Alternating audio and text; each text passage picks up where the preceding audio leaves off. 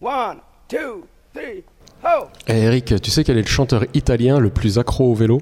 Ah non, je suis en train de réfléchir, ça va être une blague avec le nom de famille ça. Eh non, même pas, c'est euh, Zucchero. Ah, le chanteur Zucchero. le- Parce ouais. que sur tous les paquets de sucre glace en Italie, il y a marqué Zucchero à vélo. Ça veut dire quoi? Sucre glace. Sérieux?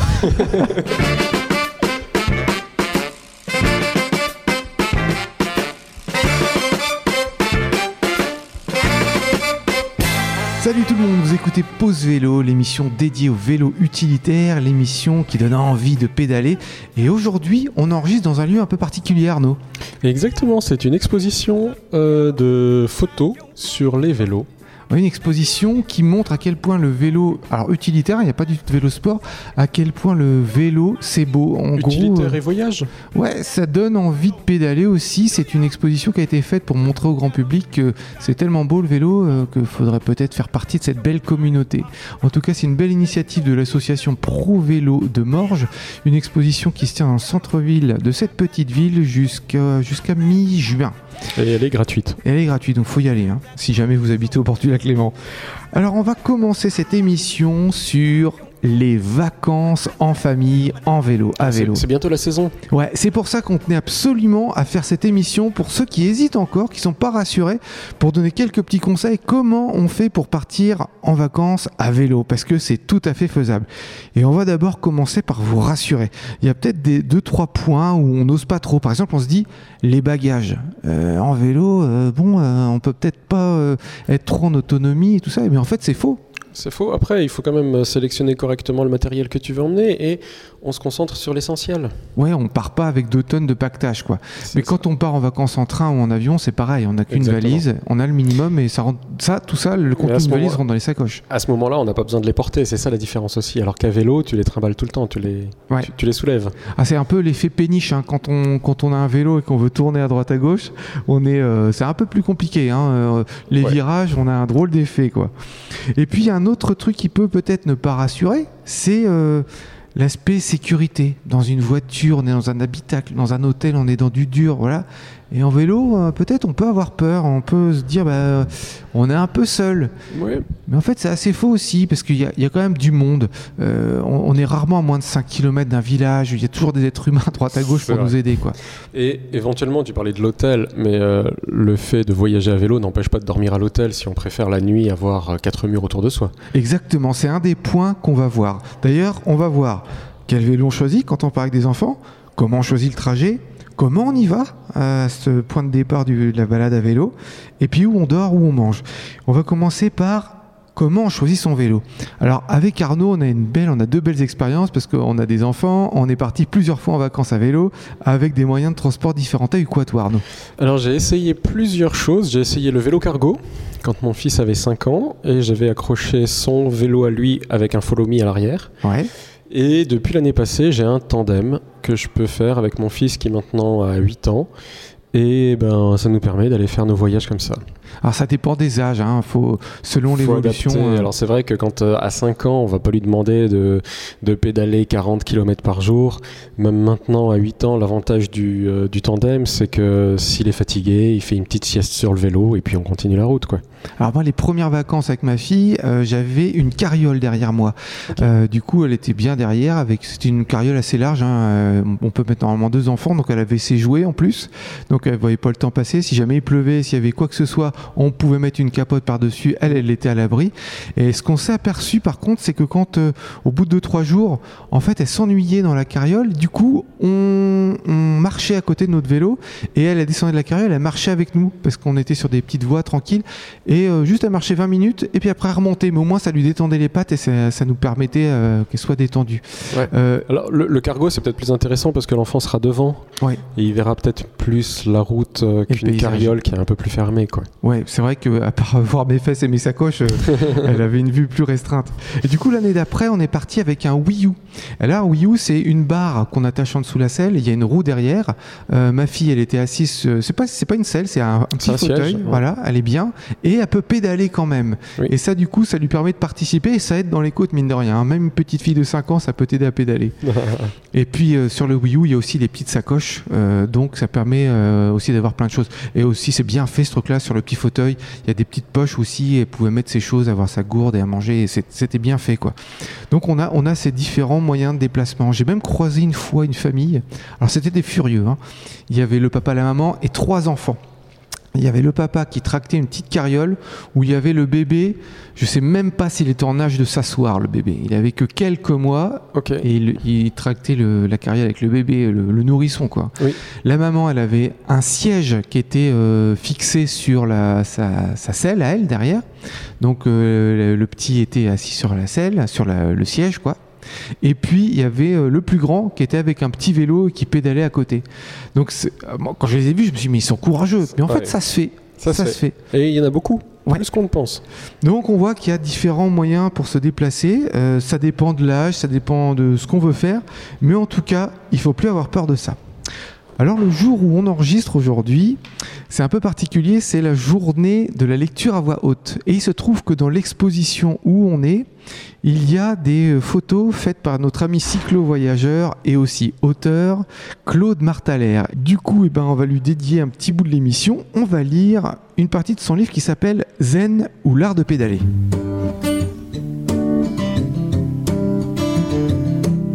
La bicyclette est le véhicule universel par excellence. Avec son milliard et demi d'unités en vie, elle est le moyen de transport le plus usité et représente, au niveau de la dépense d'énergie, le mode de locomotion le plus efficace. Partout où il y a l'homme, il y a la bicyclette. Phénomène culturel. Défenseur d'éthique et d'esthétique, elle échappe à la vision linéaire du temps et ne cesse pourtant d'évoluer depuis deux siècles il y a le cheval en Mongolie, le dromadaire au Sahara, vaisseau des sables, le yak au Tibet et au Pamir, vaisseau du plateau. Mais la bicyclette est le véritable vaisseau spacieux ou terrestre du facteur et du cyclonaute. Elle transcende et unit les hommes, les distances, les frontières géographiques et climatiques, les générations, les classes sociales et les capacités physiques servant à la fois au transport, au commerce, au sport, à l'expression artistique, au pèlerinage et au voyage. En Afrique, ou dans le sous-continent indien, l'usage constant de la bicyclette a façonné des sillons de la largeur d'un pneu et a fini par tisser une véritable toile d'araignée de pistes cyclables devenues naturelles à force de passage. Canne à sucre, planches de bois, céréales, kérosène, la bicyclette, au cadre maintes fois ressoudé, peut, comme peu d'animaux en sont capables, transporter jusqu'à six fois son propre poids. Même dans les grandes villes d'Occident, les cyclomessagers concurrencent les autres véhicules. Plus rapides qu'une voiture sur une distance allant jusqu'à 4 km. Partout, le vélo est le chantre du continuum. Une race, en voie d'apparition. Au début du 19e siècle, l'ancêtre du vélo se manifestait d'abord en Europe comme une invention mineure, puis, avec les améliorations techniques, comme un passe-temps prisé par l'aristocratie. Plus tard, il devient un sport de compétition et un moyen de locomotion pour la classe prolétarienne, ainsi qu'un instrument de libération de la femme. Aujourd'hui, le vélo, une fois de plus, renaît de ses cendres. C'est un moyen de locomotion urbain, souvent méprisé par les politiques, détourné par les publicitaires pour vendre de tout sauf des bicyclettes un phénomène de mode, une forme de loisir, et, de plus en plus souvent, un moyen de voyager. À notre époque, son rôle et les valeurs qu'il incarne sont différents d'un point du globe à un autre. Alors, si vous voulez en connaître un peu plus, si vous voulez lire la suite, eh ben, c'est aux éditions Olisane, c'est Claude Martalère, Zen ou l'art de pédaler. On parle toujours vacances à vélo, en famille, et on va aborder un, un truc important, le trajet. Comment on choisit son trajet? Comment tu fais toi, Arnaud? C'est délicat. Euh, je me sers d'applications qui me guident un petit peu, qui m'indiquent les, pistes pour les cyclistes en fait. Ou alors l'été passé, j'ai suivi une Eurovélo en fait, jusque chez moi. Par contre, ce que je trouve un petit peu dommage dans l'Eurovélo, dans les Eurovélos, c'est qu'on contourne les villages plutôt que de les traverser pour voir les architectures, les commerces et tout ça. Elles nous font passer en périphérie et on les voit pas passer. C'est, Ah ouais. c'est- fort dommage. Donc il faut pas hésiter un petit peu parfois à sortir de la piste puis de la reprendre plus loin pour, euh, pour faire son, quand on fait son voyage. Et moi, mon problème, c'est que j'ai pas envie que ce soit trop pentu non plus. Donc c'est toujours un petit peu délicat. Je regarde les, les dénivelés et je préfère parfois faire un petit détour, quitte à ce que ça me fasse une journée de plus de, de vélo. C'est clair que quand on, on fait des vacances avec les enfants, c'est pas du sport. Donc on peut pas se permettre euh, d'avoir euh, déjà des, des trajets trop longs.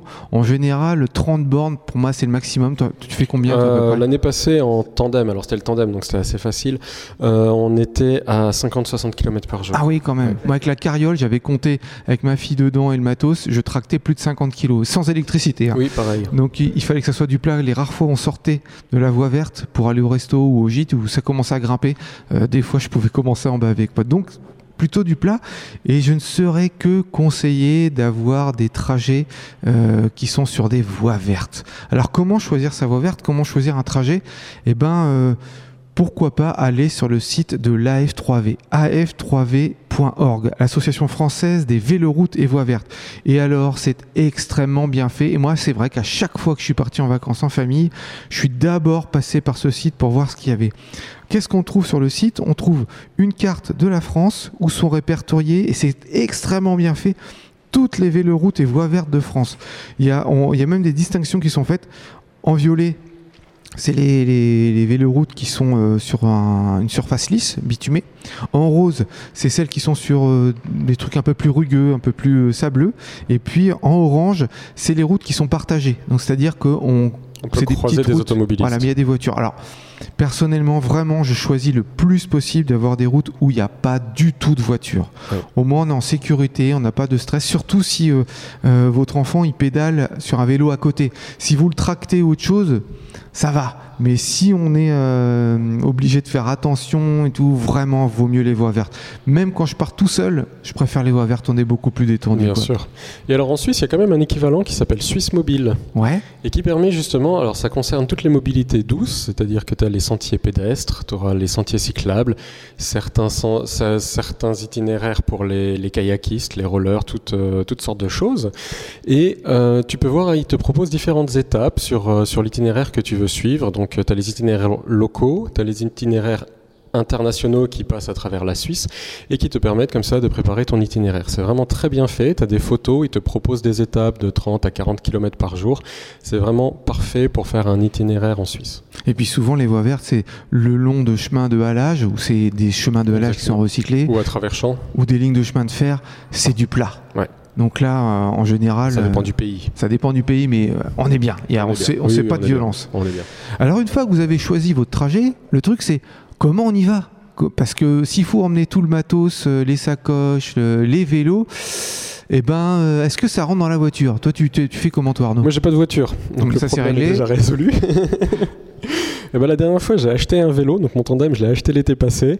Je suis allé le chercher en train et puis je suis rentré à vélo jusque, jusque chez moi, 500 bornes plus loin. Quoi. Ça, c'est la solution de facilité. C'est la solution de facilité. pas, de, pas de choses à. Par contre, j'ai croisé des, des, des cyclo-voyageurs en route qui avaient exactement le même tandem que moi et qui m'ont dit qu'ils le démontent et qu'ils l'envoient par la poste. Ah ouais, on peut faire ça comme ça. Exactement, tu as un service qui te permet de faire ça. Ouais. En France, en Suisse. euh. Et la première fois, je crois que tu avais loué un vélo cargo. Et le vélo cargo, je l'avais loué, donc j'étais parti de Morges et j'étais revenu à Morges avec le vélo cargo, ouais, effectivement. Ouais, c'est vrai qu'il y a- il y, a des loueurs hein, de vélos électriques, vélos cargo, vélos normaux. Euh, vous leur dites d'où à où vous voulez aller et ils vous déposent vos vélos et euh, ils vous les Exactement. récupèrent après. C'est vrai que ça facilite la tâche. hein. Alors l'année passée, c'était l'option que je voulais choisir avant qu'il y ait toute cette histoire de Covid. Je voulais aller dans le, c'était en Bretagne et louer un vélo là-bas, y aller en train, louer le vélo sur place, profiter de nos vacances et puis revenir après en train. Mais comme ça, ça s'est pas fait. Finalement, j'ai acheté le vélo et puis euh, j'ai fait mes vacances comme ça. Il y a même des organismes qui récupèrent euh, vos vélos, à vous, hein, vos sacoches, tout ça, et ils vous les emmènent là où vous voulez partir en vacances. Oui, tu as, des, agences de voyage qui permettent ce genre de choses. Ouais. Et autrement, si on veut être euh, peut-être un peu plus autonome, alors en train c'est faisable, même si tous les trains ne prennent pas des vélos spéciaux. Alors les vélos cargo on déconseille fortement. Mais moi par exemple avec, je pense avec un Follow Me, on peut attacher le vélo du, du petit derrière, ou avec le Wii U qui se démonte, on peut aussi mettre ses vélos dans le train. Bon alors faut regarder comment ça se passe, s'il n'y a pas un tarif supplémentaire, s'il y a pas de la place, mais on, on peut le faire. ça. Alors moi j'ai eu une expérience justement avec ça parce que l'année passée on a abandonné le trajet en route, on en avait marre de la pluie, mais on était à 50 km de la maison. Du coup je suis allé à la gare, donc c'est en Suisse, hein. mon expérience est suisse, donc en France je sais pas comment ça va se, ça va se passer. Ensuite, je me suis présenté à la gare, j'ai expliqué à l'agent au guichet que j'avais un vélo un petit peu encombrant et que je pouvais pas prendre n'importe quel train avec ça. Et du coup, il m'a trouvé un itinéraire. Alors, c'était beaucoup plus long. Je faisais des petits détours, je prenais des, petits trains locaux, mais j'ai pris euh, deux, trois trains plutôt que d'avoir un train direct. J'ai eu deux, trois trains pour arriver jusqu'à Lausanne et faire le, reste à vélo. Donc, euh, il m'a vraiment prévu les trains qui étaient rabaissés et auxquels je pouvais euh, rentrer de plein pied dedans. Alors autrement, ça m'est arrivé aussi euh, de mettre tout le matos dans, une voiture. Bon, il fallait tout tasser. Et puis comme euh, arrivé à destination, je faisais une boucle. Et ben du coup, j'ai pu, euh, j'ai laissé la voiture sur place. J'ai fait ma boucle pendant une semaine. J'ai remis le matos dans la voiture et je suis reparti. Ah c'est quelque chose qui est aussi faisable. Mais bon, il faut s'organiser. Il faut pas avoir 36 vélos non plus. Moi, j'avais le porte-vélo derrière. bon, la carriole était pliée. Ça demande une organisation, mais c'est aussi faisable. C'est aussi faisable. Je, je pense que la location de vélo, c'est une bonne chose. C'est un bon début en fait. Ça te permet de voir si c'est quelque chose que tu vas aimer avant d'investir dans un vélo particulier en fait. Ouais. Alors voilà les solutions qu'on vous propose. Et puis alors, vous vous rendez bien compte que tout ce qu'on est en train de raconter, c'est un condensé de la chronique de Papa Cyclette. Alors on pouvait pas faire une émission sur euh, les vacances en vélo en famille sans Papa Cyclette. Et ben Papa Cyclette m'a donné des conseils pour recharger tout son petit matos électrique quand on part en vacances à vélo. Dis papa cyclette, tu me racontes une histoire Une histoire de quoi? Bah une histoire de vélo.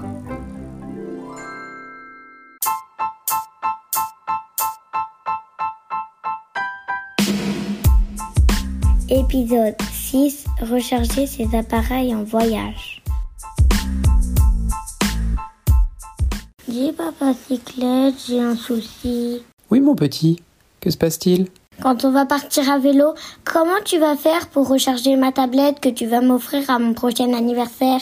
Hop hop hop Aux oubliettes la tablette à vélo. Et en plus, on n'a plus de place. Mais tu soulèves un problème épineux à vélo. Ah bon? Lequel? Celui des écrans? Celui du rechargement des appareils électroniques à vélo. De plus en plus de nos appareils nécessitent un rechargement régulier. Appareils photo, smartphone, GPS, éclairage même parfois. Comment on fait alors en voyage à vélo? Pour ceux qui voyagent et qui dorment en gîte, auberge ou hôtel, il est assez aisé de recharger tous les appareils le soir et durant la nuit. Pensez à emmener un support électrique multiple pour recharger tous vos appareils simultanément. Cette solution peut être utilisée également en camping, car il est souvent possible d'avoir accès à l'électricité sur l'emplacement pour quelques euros de plus. Un adaptateur spécifique est souvent nécessaire dans ces cas-là. Moi, j'en ai vu qui rechargent dans les toilettes. Ça, c'est pas bien. Et ceux qui bivouaquent, ils font comment? Il existe différentes solutions pour ceux qui n'ont pas accès à une prise électrique. Tout d'abord, le panneau solaire portatif. Très bonne idée, sauf si on roule en Normandie. Arrête On va avoir des problèmes avec les Normands. Tu disais? Ah oui, il est possible d'emmener un panneau solaire portatif. Évidemment, plus il a de surface, plus il est grand, plus il emmagasine de l'énergie, plus il facilite la recharge. Certains ont la taille d'un grand smartphone peu encombrant certes, mais pas forcément très efficace. Certains sont des panneaux que l'on peut dérouler. Il suffit de les déplier sur le porte-bagages et ça charge pendant qu'on roule. On peut aussi ouvrir les panneaux le soir au bivouac, mais la recharge est moindre puisque le soleil tape moins fort en fin de journée. Une majorité de ces panneaux délivrent 5 volts pour environ 30 watts. Il en existe des plus puissants, des plus gros, mais plus chers. Oui, plus cher qu'une tablette même. Donc, tu sais ce qu'il te reste à faire. Une solution moins onéreuse reste la powerbank, qu'on appelle aussi la recharge portative ou la batterie externe. Il en existe de différentes capacités. Pour vous donner une idée, une batterie de 20 000 mAh permet de recharger près de 5 fois un smartphone en moyenne, deux fois une tablette. Bah tu vois, on y vient. Nous, on ne transporte pas de tablette à vélo. À noter que certains peuvent s'en servir pour alimenter des blogs régulièrement. Ce qui va être important sur une powerbank, cela va être sa puissance bien sûr, sa taille, le nombre de sorties pour pouvoir recharger plusieurs appareils en même temps. Avec cette solution qui se recharge via secteur ou USB, on peut tenir 5-6 jours en autonomie, avec un poids et un investissement financier peu important. Il existe d'autres solutions? Certains ont dû connaître les dynamos sur les anciens vélos qui frottaient contre la roue pour alimenter les éclairages. Ceux qui ont connu les dynamos ne savent même pas que les podcasts existent aujourd'hui. Oh, tu exagères, petit insolent. Ces dynamos permettaient de fournir une faible intensité, mais suffisante pour éclairer la route. De nos jours, elles ont évolué et sont situées dans le moyeu, dans des jantes spécifiques. Ce système rajoute un peu de poids au vélo, mais est une source d'énergie inépuisable. inépuisable à condition de rouler. Tu as raison. Pour que la dynamo fonctionne, il est souvent nécessaire de rouler à au moins 10 km/h. Et comment ça marche? C'est relativement simple. L'énergie musculaire du cycliste est transformée en énergie électrique via la dynamo. Il suffit de la relier à un éclairage ou à un chargeur pour pouvoir recharger ses appareils. Étant dans le moyeu, le système est protégé et étanche et permet d'avoir de l'énergie même quand il pleut contrairement aux panneaux solaires. Relié à une batterie tampon, cela est l'idéal en voyage, car ce système permet que l'alimentation en énergie soit constante, même si on ne roule pas. Il suffit de rouler 10 minutes à 15 km/h pour le charger entièrement. Il délivre ensuite une énergie continue à vos appareils, ce qui prolonge leur durée de vie. La batterie tampon la plus connue est l'USB VERC et coûte environ 70 euros. Quel conseil tu donnerais alors? Selon moi, la powerbank est la solution pour des courts trajets, moins d'une semaine environ, car ce système est suffisant et n'implique pas de changement spécifique sur le vélo.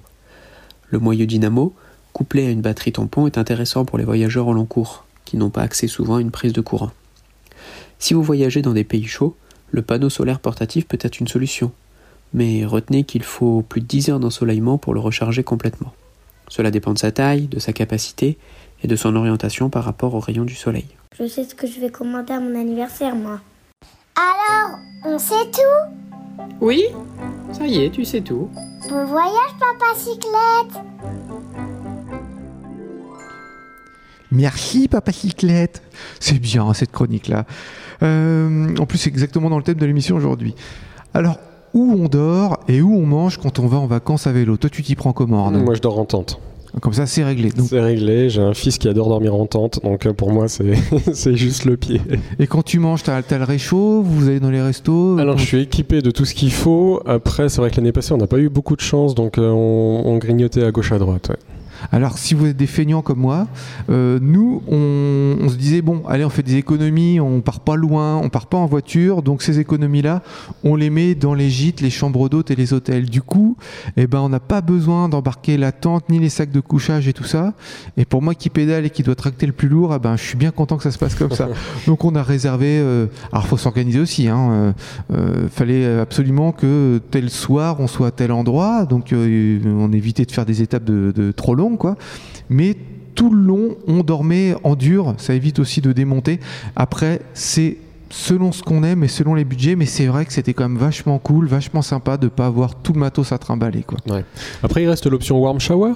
Oui, alors là où c'est des cyclistes qui accueillent des cyclistes. Les cyclistes parlent aux cyclistes.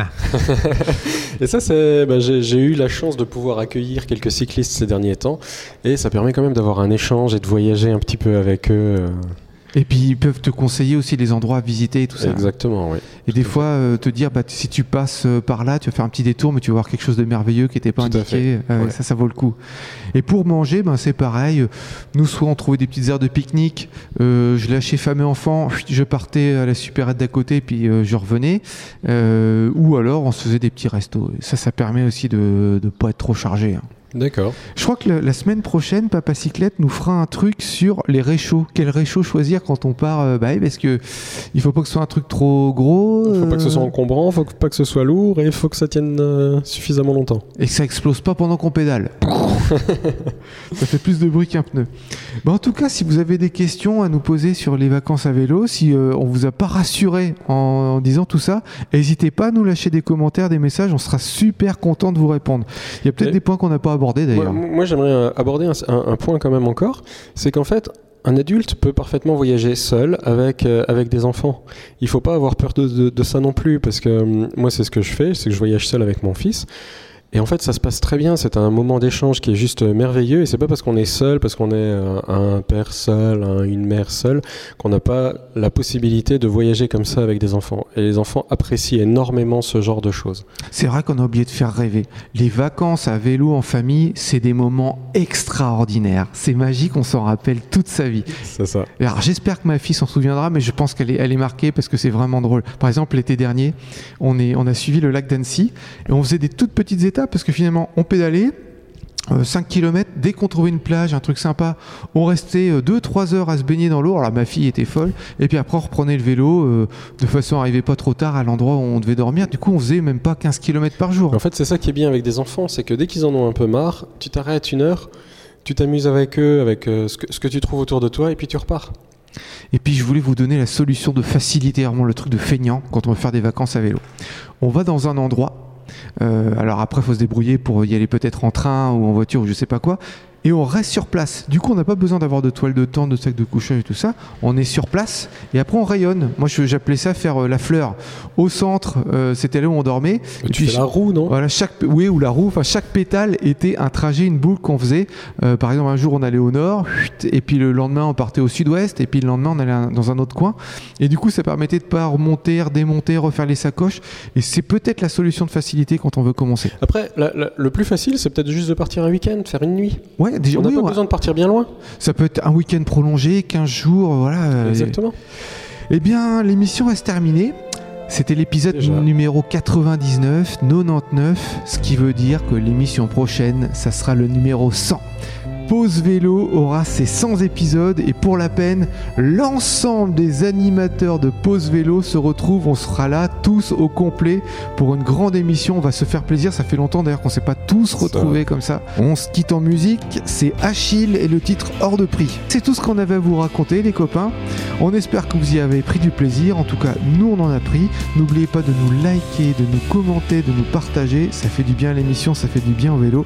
Et n'oubliez pas, les copains, pour sauver l'humanité, faites du vélo 100% des perdants ont misé sur vos billes. Ça ne lave pas plus blanc d'ajouter vos pastilles. Ensuite, aveuglément, On aime sous vos slogans jouer les marionnettes. Vous avez ce génie, moi ça me fait bouillir. Si vous chantiez la vie comme un canapé cuir, si j'avais ce talent d'agir sur les envies, je vendrais, c'est urgent,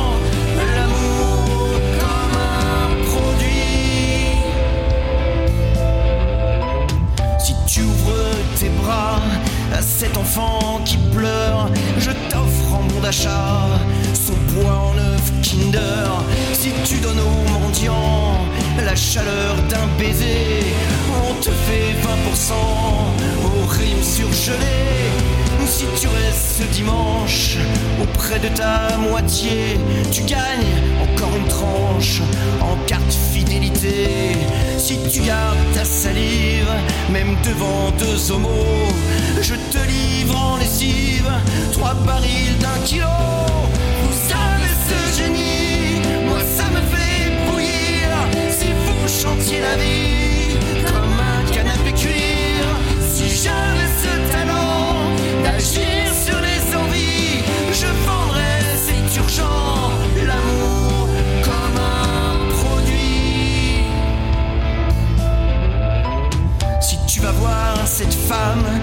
qui se meurt en silence, on t'invite sur Paname pour la soirée Miss France. Si tu acceptes ces gens qui franchissent nos frontières, file tout de suite chez Auchan, t'as gagné une cafetière.